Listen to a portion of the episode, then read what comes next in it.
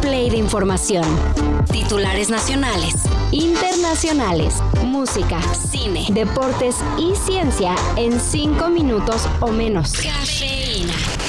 Arranquemos su shot de noticias con un tema delicado. El caso de la diputada Andrea Chávez, que fue víctima de violencia política de género cuando muchos comunicadores, especialmente en Twitter, corrieron el chisme sin fundamentos de que tenía una relación sentimental con un secretario de Estado. La diputada Andrea Chávez demandó a los medios que hicieron esas acusaciones y ganó. Por unanimidad, el tribunal determinó que Dresser deberá pagar una multa de 20.748 pesos, además de que quedará inscrita en un año y seis meses en el registro de personas sancionadas por violencia política de género. Pero en el camino también demandó a decenas de periodistas que investigaban sus casos de corrupción enfocados en el uso de aviones militares como su taxi personal. Hablemos de aviones, ¿cómo no, compañero? Esos aviones que traficaban cocaína desde el aeropuerto internacional de la Ciudad de México en el sexenio de Felipe Calderón. Con la excusa de la violencia de género, la diputada intentó censurar las investigaciones en su contra y abrió un debate complicado sobre cómo este instrumento podría desvirtuarse con las mañas de las políticas colmilludas. ¡Ánimo, ánimo, Montana! ¿Ya se les olvidaron las fiestas que armaban los panistas a cargo del erario público con escorts?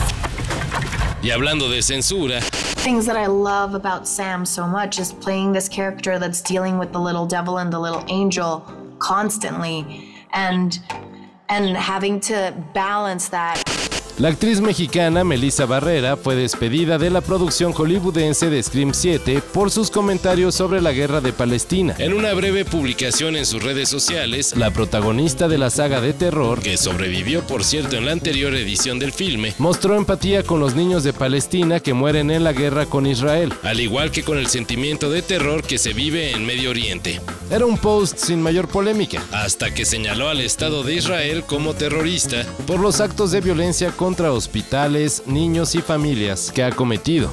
Tan solo esas palabras significaron su salida de la próxima cinta que se estrenaría en 2024. Y siguiendo con películas, ¿recuerdan a los personajes de Wallace y Gromit? ¿O a los de Pollitos en Fuga? Pues ese peculiar estilo de animación podría desaparecer para siempre. Y por un desabasto de plastilina. Los estudios Artman, creadores de estos clasicazos del cine animado, anunciaron que cerró para siempre la única fábrica de plastilina mezclada con arcilla con la que modelaban a sus personajes. Tienen plastilina únicamente para sobrevivir a su próxima película. Y de ahí en fuera, el futuro es incierto. ¡Sigan pedaleando! ¡Todavía no llegamos! ¡No veremos el paraíso si no pedalean! Argentina sigue dando de qué hablar. Pero tranqui, que esta nota no es de política. La decisión de la Confederación Brasileña de Fútbol de no separar a ambas aficiones empeoró aún más la confusión en el sector sur del estadio. Uno de los partidos más esperados en la fecha FIFA era una Argentina contra Brasil en las clasificatorias al Mundial 2026. Sin embargo, el partido tuvo que ser suspendido por casi media hora por la violencia en las tribunas del Maracaná. La policía de Brasil, al ver el conato de bronca, optó por la represión y en lugar de calmar los ánimos, soltaron puros macanazos a los aficionados argentinos. De alguna manera, Argentina también se siente agraviada porque no sintió que Brasil la defendiera en un eh, momento en el que podía haber tenido un gesto, Iván. Al final el partido se reanudó y Argentina ganó, pero con el asterisco de la violencia en las gradas. Yo estoy claro que es un partido apretado, es un partido donde se, se pierde tiempo, se ven mundiales, se ven todos lados y el árbitro tiene todo su derecho de agregar. Él agrega nueve, se juegan 13. Y sin abandonar el hermoso fútbol, esto fue cardíaco. Edson Álvarez a los 100 minutos y medio termina empujando la pelota contra el palo de la derecha. Cuando dijeron 99 estábamos en los 100. La selección mexicana amarró su pase a la Copa América 2024 después de eliminar a Honduras en penales. El partido nos sacó canas a todos. Bajo la lluvia en el Azteca. Con la pelota maldita que nomás no entraba. Un gol al minuto 100 para forzar los tiempos extra. Y una tanda desde los 11 pasos llena de polémica. Un golazo de Luis Gerardo Chávez y otro del machín Edson Álvarez empataron el global. Y ya en la tanda, el chino Huerta se llevó los reflectores. Falló dos penales seguidos, pero se repitieron porque el portero Catracho se adelantó. ¿Está bien en la línea o lo tiene no, que repetir? No, no, clarísimo, los dos fuera de la línea, se adelantó nuevamente. Oye, ¿lo puede cobrar alguien más?